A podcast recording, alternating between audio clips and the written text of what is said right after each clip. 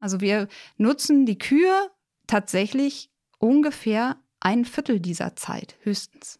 Und das ist verdammt wenig für das, was sie eigentlich könnten. Hallo und herzlich willkommen zu einer neuen Folge Fibel Fokus. Gemeinsam mit Anna Bieber und René Eppenstein aus dem Department für Nutztierwissenschaften haben wir uns das Thema Milchkühe für unsere nächsten zwei Folgen vorgenommen. In der heutigen Folge werden wir erstmal ein paar Basics klären. Also zum Beispiel, wie das Leben einer Milchkuh so aussieht, wie lange Kühe genutzt werden und wie viel Milch eine Kuh so in ihrem Leben produziert. In der nächsten Folge steigen wir dann tiefer in das Thema ein. Anna und Renny berichten uns dann über ihr Projekt am Fibel, in dem sie die Nutzungsdauer von Milchkühen näher untersucht haben. Hallo Anna, hallo Renny, schön, dass ihr da seid. Wollt ihr euch einfach mal vorstellen? Mein Name ist Renny Eppenstein. Ich arbeite hier am Fibel als wissenschaftliche Mitarbeiterin seit vier Jahren. Ich habe angefangen in einem Projekt zur Kälbergesundheit in der Mutter- und Am gebundenen Kälberaufzucht. Zu diesem Projekt von Renny gibt es übrigens auch schon eine Podcast-Folge. Kein Kalb ohne Kontakt zur Kuh vom 12.11.2021. Den Link dazu posten wir euch auch in die Show Notes.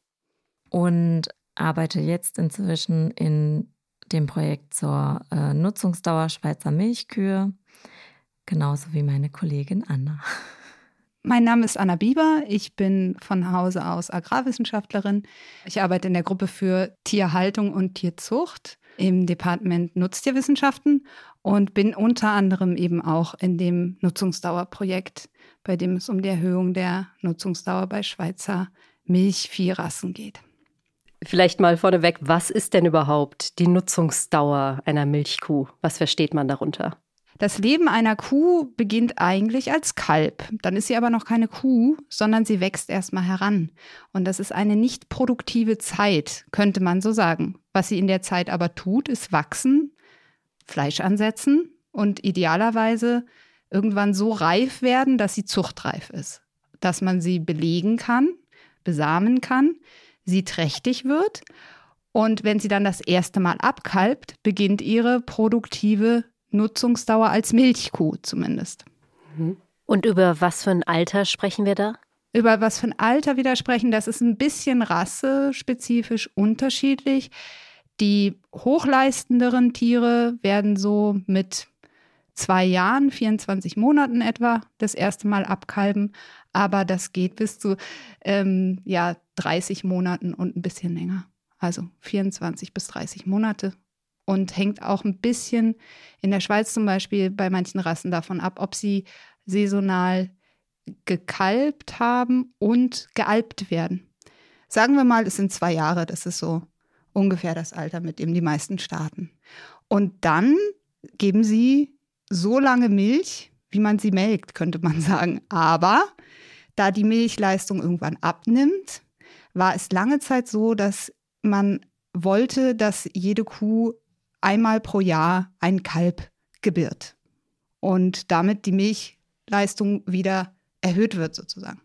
Mittlerweile haben wir aber eher das Problem, dass Kühe so viel Milch geben, dass es sich zum Teil lohnen kann, sie länger nicht tragend zu machen und länger zu melken. Also verlängerte Laktationen als Managementmaßnahme einzuführen, mhm. weil wir so ein hohes Leistungsniveau haben. Aber die Nutzungsdauer selber wird in der Literatur wirklich ganz unterschiedlich definiert. Oft sagt man, es ist wirklich die Zeit von der ersten Abkalbung bis zu dem Zeitpunkt, wo sie abgehen, die Herde verlassen.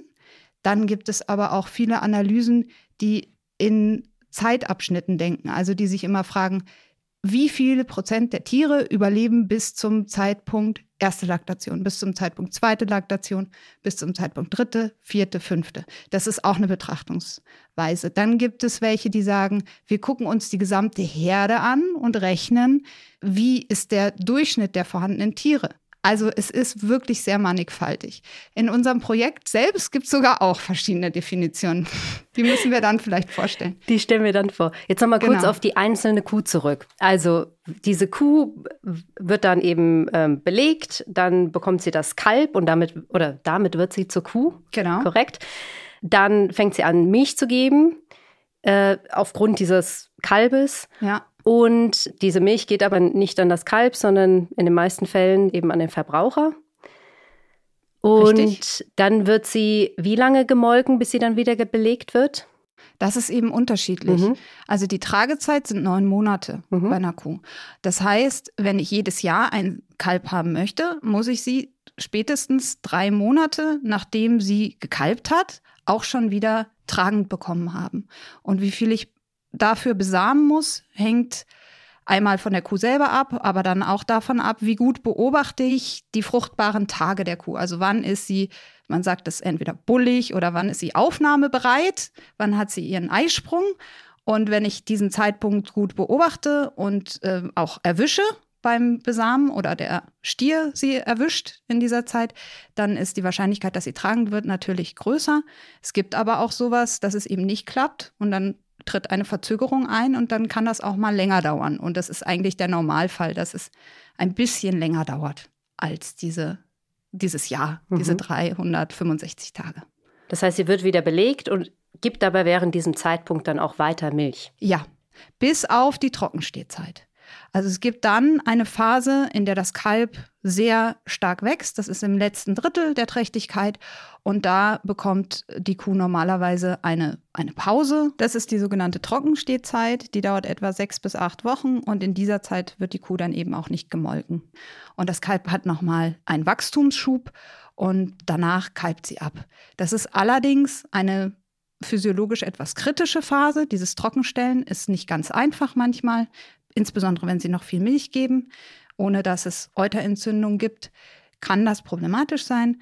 Also die zweite kritische Phase ist dann die Frühlaktation. Das sind die ersten Wochen, die die Kuh Milch gibt, denn da kann sie gar nicht so viel fressen, wie sie an Energie braucht, weil sie mit einer hohen Leistung oft einsteigt und da kommt es zu einer negativen Energiebilanz und das ist tatsächlich für den Stoffwechsel der Kuh sehr belastend und gilt als eine der kritischen Phasen, womit wir wieder bei dem Stichwort, wieso verlängert man teilweise dieses eine Jahr mittlerweile. Das ist eben auch eine Maßnahme, um die Tage, in denen sie diesem Risiko ausgesetzt ist, zu reduzieren. Mhm. Ja, da hat man weniger Risiko.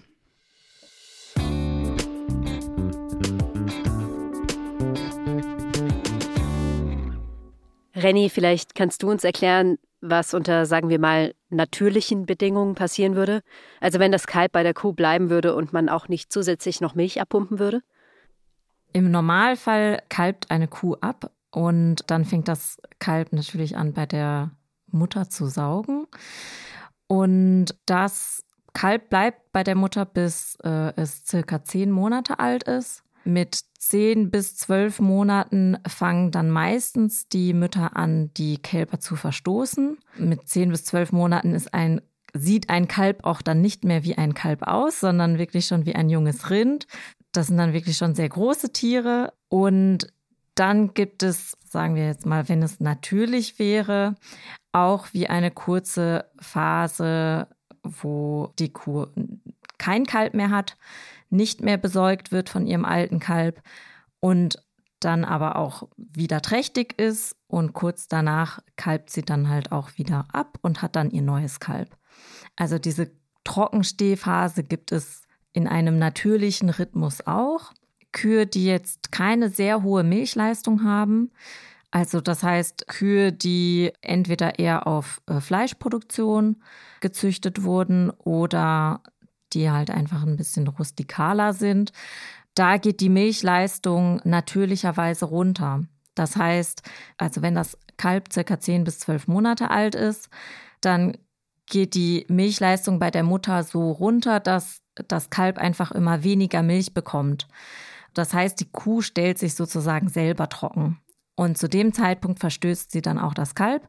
Die einzige Situation, in der eine Kuh mit einer hohen Milchleistung abrupt trockengestellt werden würde oder das Kalb nicht mehr säugt, ist, wenn das Kalb stirbt. Das Problem ist nur, falls ich da eine Sache noch zu sagen darf, dass wir mittlerweile ja schon lange nicht mehr auf einem natürlichen Milchleistungsniveau sind mit den Kühen. Wir haben die so gezüchtet, dass die viel mehr Milch geben, als ein Kalb überhaupt trinken würde. Selbst wenn wir sagen, Kalb, du darfst trinken, was immer du möchtest, sind die Milchleistungen weit höher als das, was ein Kalb überhaupt trinken würde bei den heutigen Milchleistungsrassen. Das muss man ganz klar genau, sagen. bei den Milchleistungskühen. Und deswegen ist dieses Trockenstellen durchaus schwierig zum Teil, ne? Weil die geben nicht, wie Renny das schön geschildert hat, wie das früher war, die gehen nicht so weit runter, dass sie sich selber trockenstellen. Ich habe einmal ein Tier erlebt, was das getan hat, aber das war ein Dreinutzungsrind, was ursprünglich auch gearbeitet hätte. Also das war ein Siegerländer Höhenrotvieh und das hat sie selber trockengestellt. Also während der Trächtigkeit. Aber selbst eine, eine Bio- Graslandkuh gibt mittlerweile mehr Milch, als ihr Kalb konsumieren kann. Also habt ihr da Zahlen zu? Könnt ihr mir da Zahlen nennen? Wie viel Milch gibt denn so eine Kuh? Oh, das ist von Rasse zu Rasse auch wieder sehr unterschiedlich. Aber das sind ich sag mal, zwischen 5 und 10.000 Liter pro Laktation, also pro milchgebendem Abschnitt. Das ist schon eine Menge. Das viel. Ja. Ja. So viel trinkt kein Kalb. Umgerechnet sind das je nach Kuh zwischen 20 und bis zu über 50 Liter am Tag.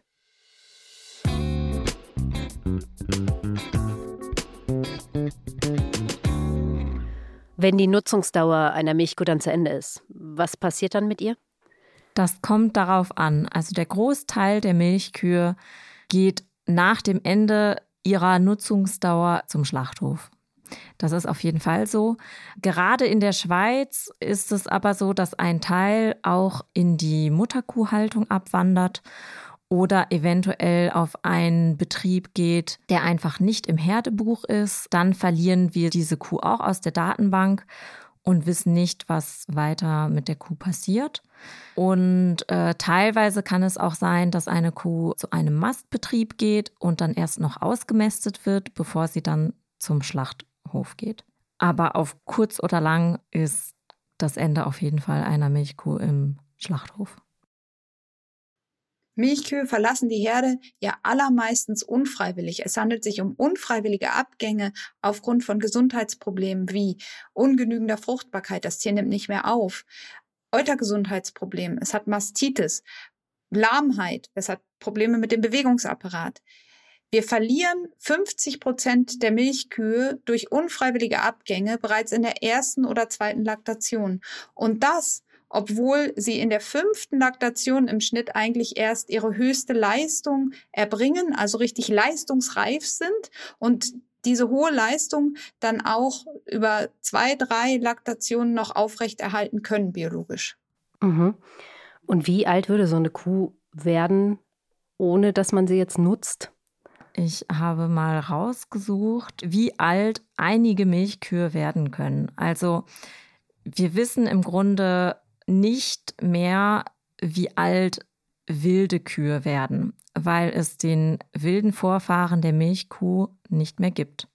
Das waren die Auerochsen und die sind inzwischen ausgestorben. Was wir aber wissen, ist, wie alt einzelne Milchkühe werden können. Und in 2019 gab es eine Kuh, die 23 Jahre alt geworden ist. Ja, und man muss dann einfach sagen, mal ganz schematisch gesprochen.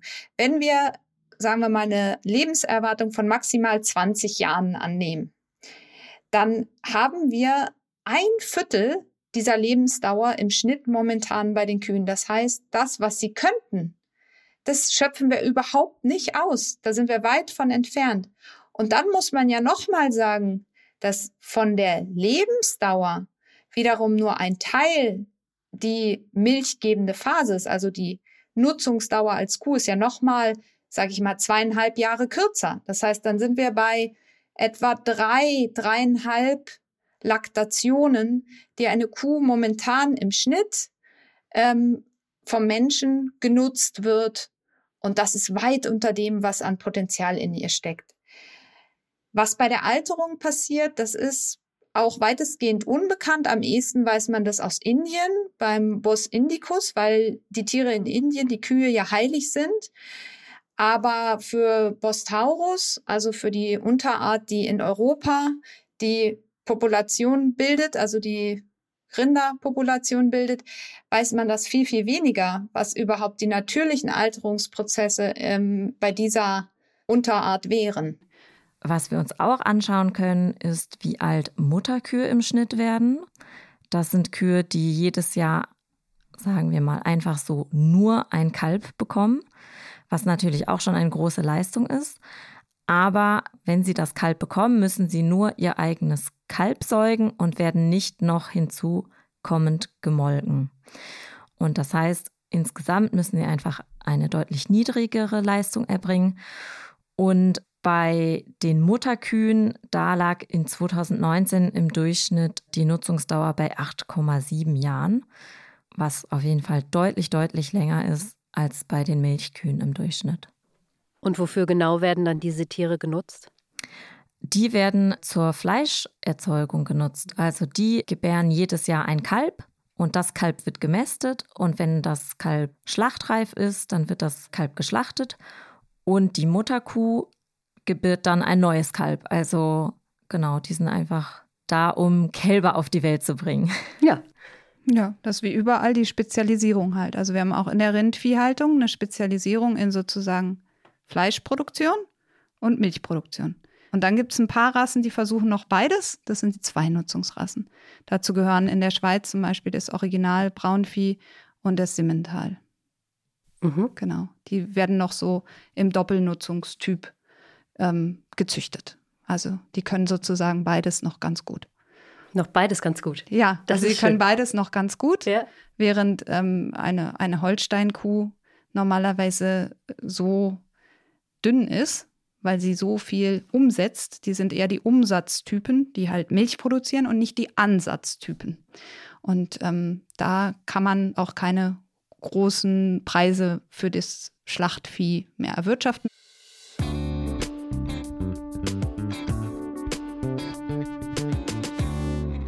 Wir sind da in ein ethisches Dilemma hineingerannt durch die Spezialisierung. Das kann man weltweit tatsächlich so sagen.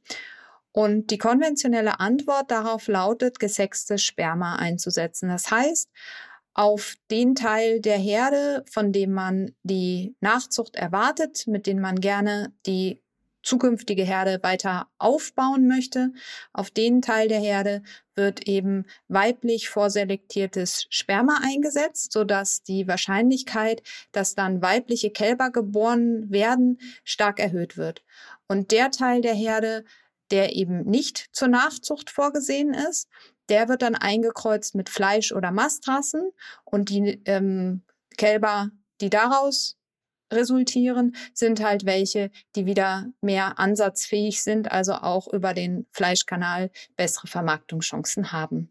Im Biolandbau hingegen schaut man, dass möglichst standortangepasste Rassen eingesetzt werden. Und hier ist natürlich ein Doppelnutzungstyp vielversprechend, weil da die gekoppelte Produktion von Fleisch und Milch möglich ist. Gesextes Sperma kann in der Tierzucht eingesetzt werden, um das Geschlecht des Nachwuchses gezielt zu steuern. Unterschieden werden die X- und Y-Chromosomen anhand der unterschiedlichen Menge an DNA. Die X-Spermien enthalten mehr DNA als die Y-Spermien und sind dadurch größer und schwerer. In der konventionellen Haltung sowie in der Bioverordnung ist das Spermasexing erlaubt. Jedoch ist es beispielsweise bei den Verbänden Bioswiss und Demeter verboten.